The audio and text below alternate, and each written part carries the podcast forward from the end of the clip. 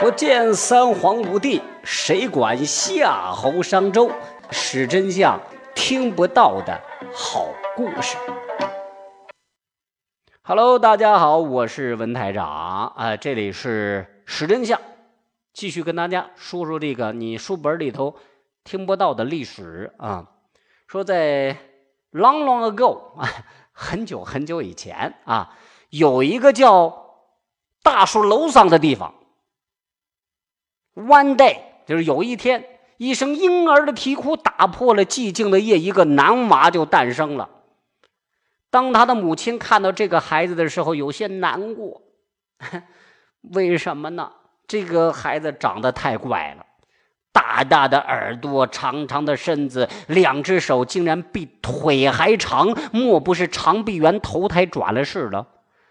一旁的接生婆却说：“哟。”这虽然生的有些异样，但却是一脸的福相啊！将来不是王公贵族，就是帝王将相啊！谁呀？这孩子后来他爹妈给他取名叫刘备，字玄德，打小就是个聪明孩子，智慧超群，而且还孝顺。刘妈妈很高兴。小刘备除了认字快、记性好，还有一个特长，会编草鞋。哎，鞋啊，鞋鞋鞋鞋鞋子的鞋啊。他的这个草鞋编的是又软又结实，绝对是草鞋中的战斗机呀！刘备牌草鞋，您值得拥有。哎，替他打个广告啊！刘备长大了，但依旧是以编草鞋、卖草鞋为生，他很苦闷呐。我可是。姓刘啊，跟当今天子一个姓啊。听娘说，我还是这个中山靖王之后呢，汉室玄孙一脉流啊。可如今自己沦落到了卖草鞋、顺带织席子的地步。听娘说自己老爹刘宏生前就一直对外宣称自己是中山靖王刘胜之后，而祖父刘雄也经常这么说。但听说中山靖王。他有一百二十个儿子，传了这么多代了。刘胜的后人少说也几千了，甚至过万，自己压根儿啊，这个就想不明白，我这是是是哪一支？是根正不正，苗红不红呢？嗨，都到这会儿了，还管他正不正呢？反正我就打今儿起，我就跟人说，我就是那个中山靖王之后。如果你相信。草鞋我可以便宜卖给你啊，卖两文我一一文八，没法找你啊。嗯，两文的话，你是这样，你买两双，我算你三文啊。这是做好营销策略的第一步，备不住哪天还就能忽悠几个傻帽呢。果不其然，刘备是中山靖王之后的事情，在当地就传播开来了。但是然并卵呐。他依旧是个织席贩履之辈啊，还依然是织草席卖草鞋。终于有一天，他在集市之上解决了一场纠纷。一个红脸的大汉跟一个黑脸的大汉当街是叫了板，非要比个高低，争个高下。刘备仔细一看，两个人皆是高大威武、气宇不凡之人。这俩要是给自己当个小弟，那我马上就可以抖起来了呀！一会儿谁欺负我？我就让这俩小弟揍揍他们啊！谁我我欺负谁，也让这俩小弟揍揍揍揍他们。对对对，就这么办。哎，两位切莫动手，我乃中山靖王之后也。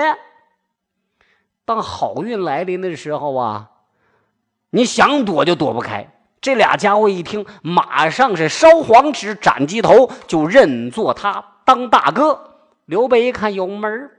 哎，就假模假式的掉下几滴眼泪，说自己的这个出身和不幸遭遇啊！我小时候多么辛苦啊！就这样啊，还有他心中的宏大志向，把那俩是感动的，嗯，一愣一愣的啊，并且对刘备的敬仰之情，那刹那之间犹如滔滔江水似的绵绵不绝呀，犹如黄河之水泛滥而一发不可收拾啊！黑脸大汉。就将俩人拉到桃花林当中，三人是结拜为兄弟。自此，刘老大、关老二、张老三组队在一起下副本打黄金贼，而关张两人心甘情愿帮助刘老大，是完成了心中的王者荣耀。您这里正在收听的是文台台台台台台台长的是真相。没过多久啊，这刘老大见到了汉献帝，汉献帝一查族谱。也分不清面前这个，嗯，胳膊这么长的怪叔叔是真的中山靖王之后还是假的。眼下啊，管不了这么多了。你曹操老贼已经把我逼得没办法了啊！我必须找几个帮衬，先认作皇叔再说。刘备于是摇身一变，就变成了刘皇叔。看到了吧？啊，一个人懂得营销自己多么重要啊！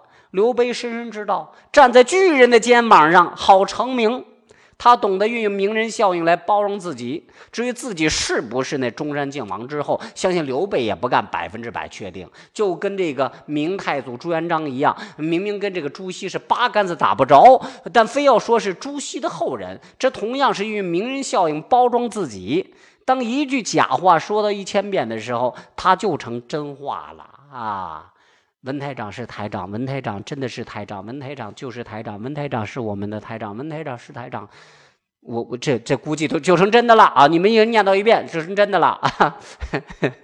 刘备，嗯，刘备把这个自己中山靖王这事说了，估计不下一万遍，他成功了啊！哎呀，这句话就变成真的了。我就多么希望，嗯，我是台长，这句话被你们传颂千遍，我也就成台长了啊！行了，不扯淡了啊，洗洗睡吧啊，今天就到这儿，下期再会。